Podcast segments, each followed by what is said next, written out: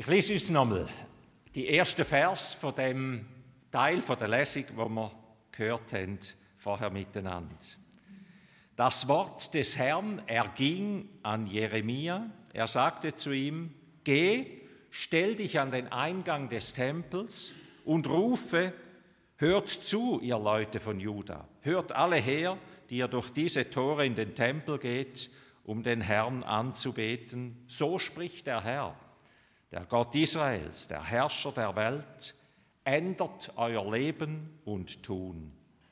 Ändert oder bessert euer Leben und Tun. Ich habe mir das so vorgestellt. Bei unserer Türe, beim Eingang, begrüßt uns jemand jeweils zur Kille, sagt freundlich Grüezi, herzlich willkommen und führt euch vielleicht ein bisschen rein. Stellt euch vor, da steht jemand dort am Sonntagmorgen bei dieser Tür und wir laut rufen, ändert euer Leben, ändert, bessert euer Leben und tun. Ich vermute bald einmal, würden nicht mehr so viele Leute in den Gottesdienst kommen. Oder ihr schon? Was würdet ihr machen? Was würde das mit euch machen? Was würdet ihr denken? Vielleicht würden wir den Kopf schütteln und sagen, Gott, noch, was ist das für ein Willkommen, wenn wir da in die Kirche kommen, so kann man doch nicht äh, Leute einladen, so kann man doch nicht auf Menschen zugehen. Vielleicht würden wir zur Antwort geben, still in uns hinein, der soll vor seiner eigenen Tür wischen. Oder wir würden bald einmal denken, Recht hat er, aber schweigen soll er. Wir haben ja alle irgendwie.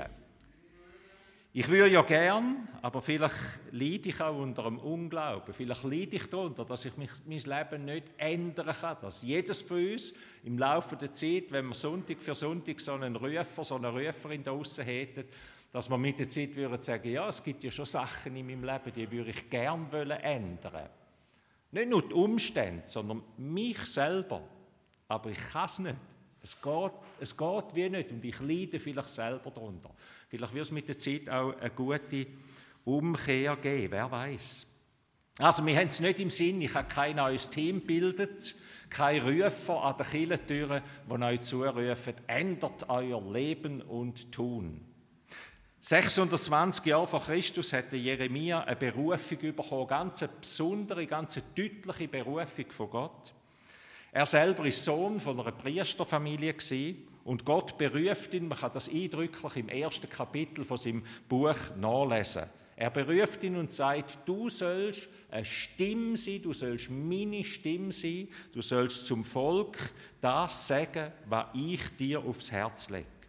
Der Jeremia wehrt sich zuerst, wenn man das nachlesen und sagt, aber nein, ich und wer bin ich schon? Nein, sucht er lieber einen anderen, aber Gott bleibt dabei und sagt, tu du, Jeremia, mein Wort weitergeben. So wie ich es dir sage und aufs Herz lege, ich gebe dir mein Wort und meine Kraft. Und mein Wort soll ausreißen und zerstören. Und mein Wort soll aufbauen und pflanzen.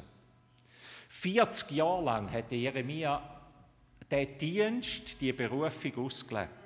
40 Jahre lang redet Jeremia als Prophet zum Volk Israel und sein Hauptthema, der, der ähm, Markus hat schon ein bisschen gesagt, sein Hauptthema ist der Ruf zur Umkehr. Liebe Leute, kehrt um mit eurem ganzen Leben, kehrt um zu Gott.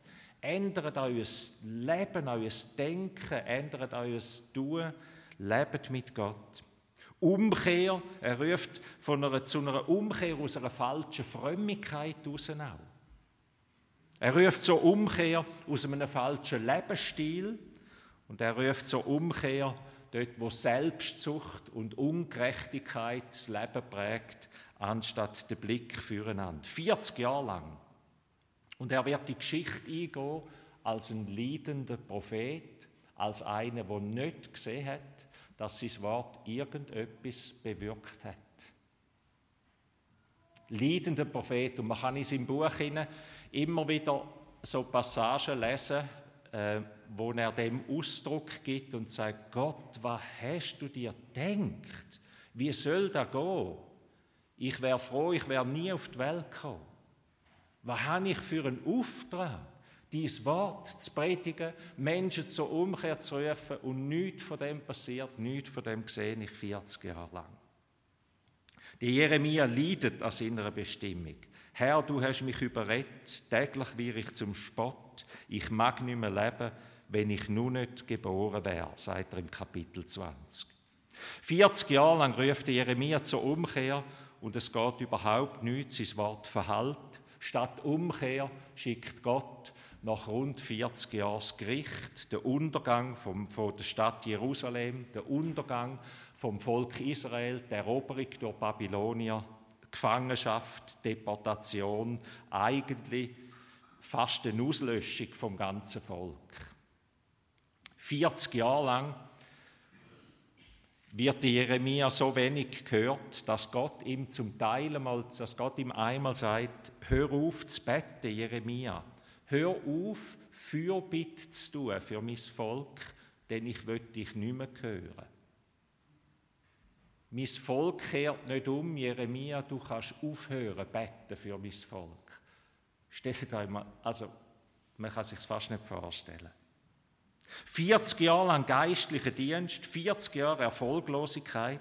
Ich verstehe, dass der Jeremia tiefe Depressionen hat und lebensmüde geworden ist. Mein Dienst ist noch nicht 40 Jahre, euren vielleicht schon, auch ein geistlicher Dienst als Mutter, als Großmutter. Als jemand, der auch andere Menschen begleitet und sieht, ob etwas, irgendeine Frucht wächst oder immer noch dran ist, am Betten, am Hoffen. Bei mir sind es nicht 40 Jahre, aber in der Vorbereitung habe ich einmal mehr müssen Danke sagen und staunen, dass Gott mich immer mal wieder Früchte sehen lässt, immer wieder Ermutigung schenkt, immer wieder Kraft schenkt äh, etwas sehen darf durch seine Gnade von Frucht. Im Konflager kommt ein Bursch auf mich zu und sagt, Herr Herzog, ich will, dass ich will Jesus in mein Leben aufnehmen. Herr Herzog, ich will Jesus in mein Leben aufnehmen. Und dann haben wir betet miteinander. Wunderschön, hä? wunderschön. Da langt wieder für 30 oder 40 Jahre fast so eine Erfahrung dürfen zu machen. Frucht, wo nicht durch mich passiert, Frucht, wo ich gesagt habe, wo durch uns alle passiert, durch bettende Menschen, wo die Welt noch nicht aufgegeben haben, so wie Gott die Welt noch nicht aufgegeben hat. Und immer noch bettet und mittragen der anderen. Die Frucht vielleicht von Eltern und Großeltern, wo viele, viele Jahre für so einen jungen Bursch bettet haben. Und wo jetzt gerufen sind, und wir, wo jetzt gerufen sind, weiter zu beten, dass das bleibt, dass das nicht ein Alltagsflüge, nicht ein Lagererlebnis war, sondern etwas ist, wo, wo Gott jetzt einfach weiter, weiter begleitet und, und der junge Bursch und viele andere wachsen lässt. Ich habe Predigt überschrieben mit dem Wort, ist Kirche noch glaubwürdig? Sind wir als Kirche noch glaubwürdig? Steht vor unseren Türen Vielleicht einen unsichtbaren Engel, wenn wir das nächste Mal kommen, in den Gottesdienst kommen, wenn wir das nächste Mal in die Kirche hineingehen, vielleicht steht dort ein unsichtbarer Engel, der uns irgendetwas im Herzen bewegt und wir merken, da ruft uns eigentlich jemand zu, ändert euer Leben und Tun. Wenn wir den Jeremia fragen, was genau sich denn ändern müsste, was für einen Auftrag von Gott er denn bekommen hat, in dem Sinne, dann sagt er in dem Abschnitt, wo wir jetzt gelesen haben, lebt gerecht miteinander. Sorget euch um die Schwachen, die Fremden, die Witwen und die Weisen. Das ist der Dreiklang, wo vielmal in der Bibel vorkommt, wo dort mal die ganz Schwachen sind. Sorget euch um die Schwachen. Lebt nicht auf Kosten von anderen, sondern schützt das Leben von anderen. Und dann laufen nicht fremde Götter nach, die euch ins Unglück stürzen. Die Glaubwürdigkeit der Kirche hängt, wenn ich rausschaue und denke, was die Gesellschaft von uns erwartet oder wie Gesellschaft, wie Menschen, die mit Kirche vielleicht nicht viel zu tun haben, wie die die anschauen und fragen, ist die Kirche überhaupt noch glaubwürdig? Die hängen von uns ab. Weil die schauen uns an, dich und mich, die Repräsentanten von diesen Kirchen, Und alle, die irgendwie zu, den, zu dieser Kirche gehören, die schauen sie an und entscheiden dann, ob die Kirche noch glaubwürdig ist oder nicht. An dem und meinem Leben. Jesus sagt, lebt so, dass Menschen eure guten Werke sehen und den Vater im Himmel preisen. Ein hohen Anspruch. Sehr einen hohen Anspruch. Wo es auch eine zu grosse Last kann und wo wahrscheinlich alle von uns denken, an dem kann ich nur scheitern. Da können wir nur scheitern. Und doch gibt Jesus uns den Auftrag, wie schon auch im Jeremia, ändert euer Leben und Tun. Und ich denke, dass die Reihenfolge von dem Satz nicht zufällig ist. Zuerst muss sich unser Leben ändern. Oder bessert euer Leben und Tun. Zuerst muss sich das Leben ändern. Und Leben heißt also die innersten Ziele, da, wo uns antreibt, unsere Grundwerte, unsere Beweggründe. Und aus dem muss ändert sich auch da, wo wir dann machen, die Prioritäten, die wir setzen dann passiert eine Veränderung von innen nach außen. Glaubwürdigkeit von unserer Kirche und von dir und mir als Christ und als Christin wird von der Gesellschaft gemessen an dem, was wir tun. Sie messen uns nicht am Bekenntnis, das wir haben. Das ist ihnen eigentlich gleich, denke ich. Sie messen uns an dem, was wir tun. Und da ist immer wieder eine Herausforderung und eine grosse, eine grosse, äh, eine grosse Last ein Stück weit auch. Aber ich denke auf der anderen Seite, jetzt würde ich es aber anhängen, aber ich habe das Spiel, müsst das mal ein bisschen mit mir durchspielen. Stellt euch vor, wir wären alles wunderbare, tolle, vollkommene, herzliche, liebenswürdige, freundliche, hilfsbereite Menschen vom Morgen bis zum Abend immer nur ein Lachen und ein, und ein Frieden auf dem Gesicht und überall. Habt ihr den Eindruck, wegen dem wäre die voll? Ich glaube es nicht. Gemessen werden wir an dem, aber ich glaube nicht, dass da die Menschen verändern würde. Es würde einen Teil der Welt verändern. Und ich wünschte mir, es wäre so. Ich glaube, da wünschten wir uns alle, das täte allen gut.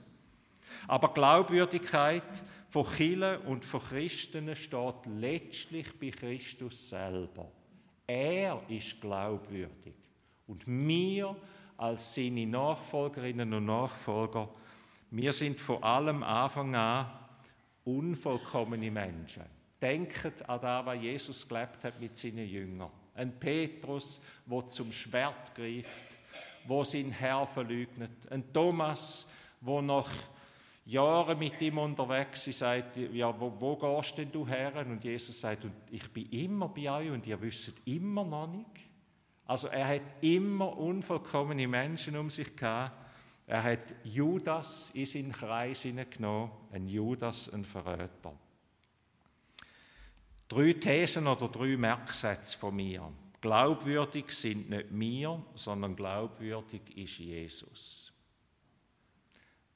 Mit dem fällt ein bisschen etwas von dem hohen Anspruch, denke ich, weg. Weil, wenn wir den Anspruch haben, wir müssen, wir müssen glaubwürdig sein, den haben wir. Aber wenn das letzt ist, dann werden wir scheitern, weil da sind wir ja nie. Wir sind immer nur wieder fehlbare Menschen. Glaubwürdig sind nicht wir, sondern glaubwürdig ist Jesus selber und er in uns. Daraufhin soll unser Leben verweisen. Unser Leben und unser Kirchensein soll auf Christus verweisen. Nicht auf unser gutes Leben oder das gute Leben vom Nachbarn und von der Nachbarin, sondern auf Christus, wo das Leben ist. Er, der vergibt, er, der heilt, er, der versöhnt, er, der vollkommen ist. Er, der der ist, der mit mit unvollkommenen Menschen sein Reich baut, wenn wir auf das hinweisen, dann werden wir glaubwürdig sein. Wenn wir zu unserer Unvollkommenheit stehen und unsere Fehler nicht einfach überdecken und probieren, einen äußeren Glanz irgendwie herzubringen, sondern auch vor Menschen dastehen mit allem, was unvollkommen ist, was gescheitert ist aus unserem Leben. Aber wir haben Christus, der sagt, und du gehörst mir und mit unvollkommenen Menschen baue ich mein Reich. Es wird nie eine reine Kille geben. Immer wieder im Laufe der Kirchengeschichte ist das probiert worden. Dass man irgendein Grüppli genommen hat von ganz besonders Frommen und gesagt hat, und mit euch bauen wir jetzt die Kielen und das Reich, wo die Welt verändern wird. Ähm, eine Unmöglichkeit. Und das ist nicht eine Ausrede.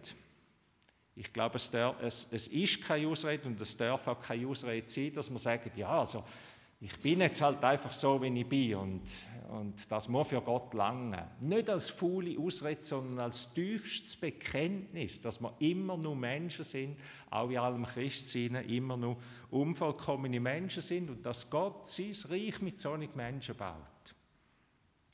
Der zweite Merksatz, der erste war, würdig sind nicht wir wenn wir von Glaubwürdigkeit reden. Glaubwürdig sind nicht wir, sondern Christus selber. Und auf ihn müssen wir hinweisen, dass er glaubwürdig ist. Der zweite Merksatz, würdig macht uns nicht der Glaube, äh, Entschuldigung, würdig macht uns der Glaube und nicht das Leben. Was Gott von uns will, ist unser Glaube unsere Liebe zu ihm, unser Herz. Du sollst den Herrn, deinen Gott, lieben von ganzem Herzen und mit all deiner Kraft.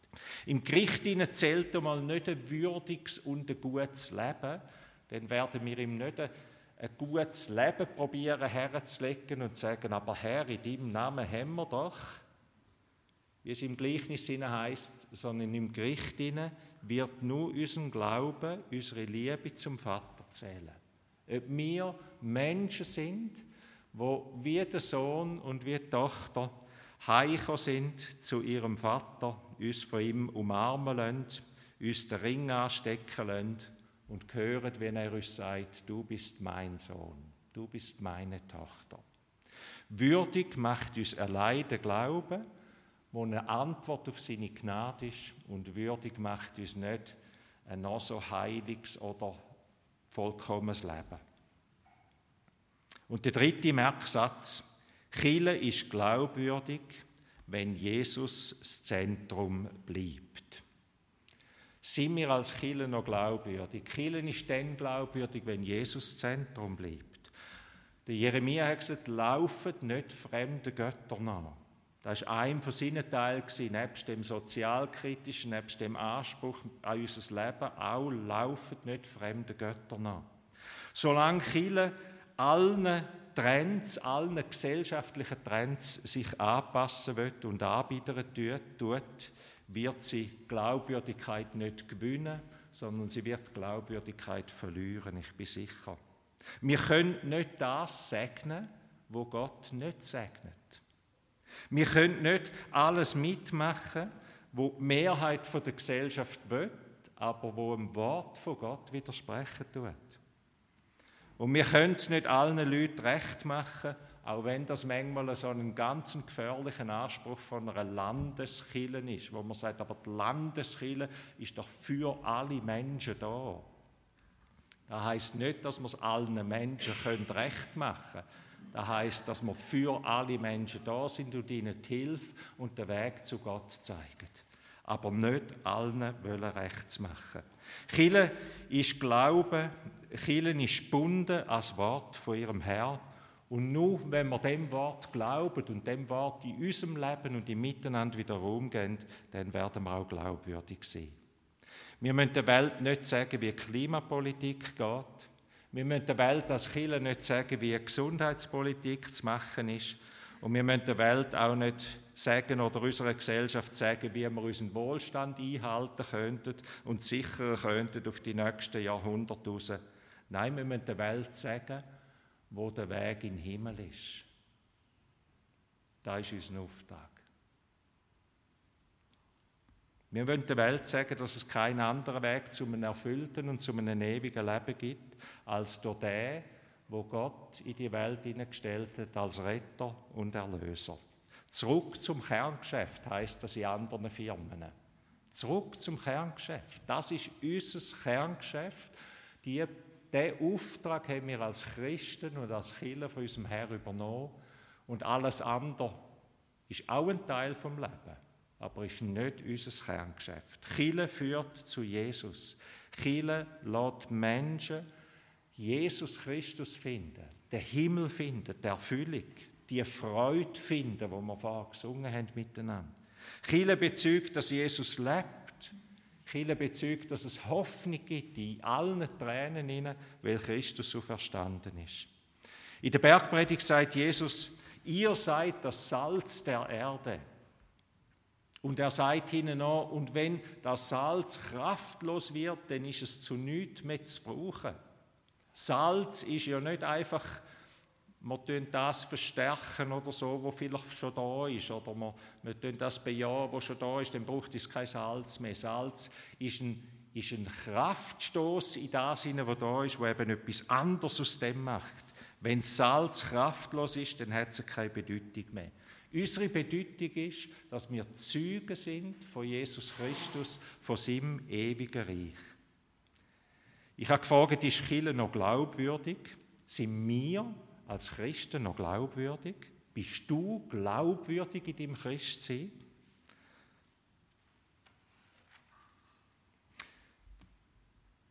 Ich denke, es wäre gut, wenn an unserer Kirchentüre in Zukunft unsichtbar etwas dort steht, etwas dort uns anlächelt oder anschaut, wenn wir da reinkommen und wenn wir wieder rausgehen auch, wo Gottes Stimme uns ein bisschen hören lässt, die sagt, ändert euer Leben und Tun. Was wird Gott in deinem Leben verändern? Was wird Gott in unserem Leben als, als Kirchengemeinde, als evangelische Kirchengemeinde von Berg verändern wollen? Welche Priorität hast du in deinem Leben? Wo eigentlich falsch gesetzt sind. Welche möchtest du gern ändern? Bitte Gott doch ganz neu darum, dass du das kannst. Lebe ich mein Glauben würdig? Lebe ich mein Glauben dem Herr würdig, wo alles für mich tun hat und hingegeben hat? Lebe ich würdig dem, wo mir seinen Namen gibt, in seinen Namen dürfen zu tragen, Christ zu sein, Christusträger? Ich wünsche uns, ich wünsche euch allen Gottes Segen dazu und die Erfahrung, dass er mit unvollkommenen Menschen sein Reich baut. Amen.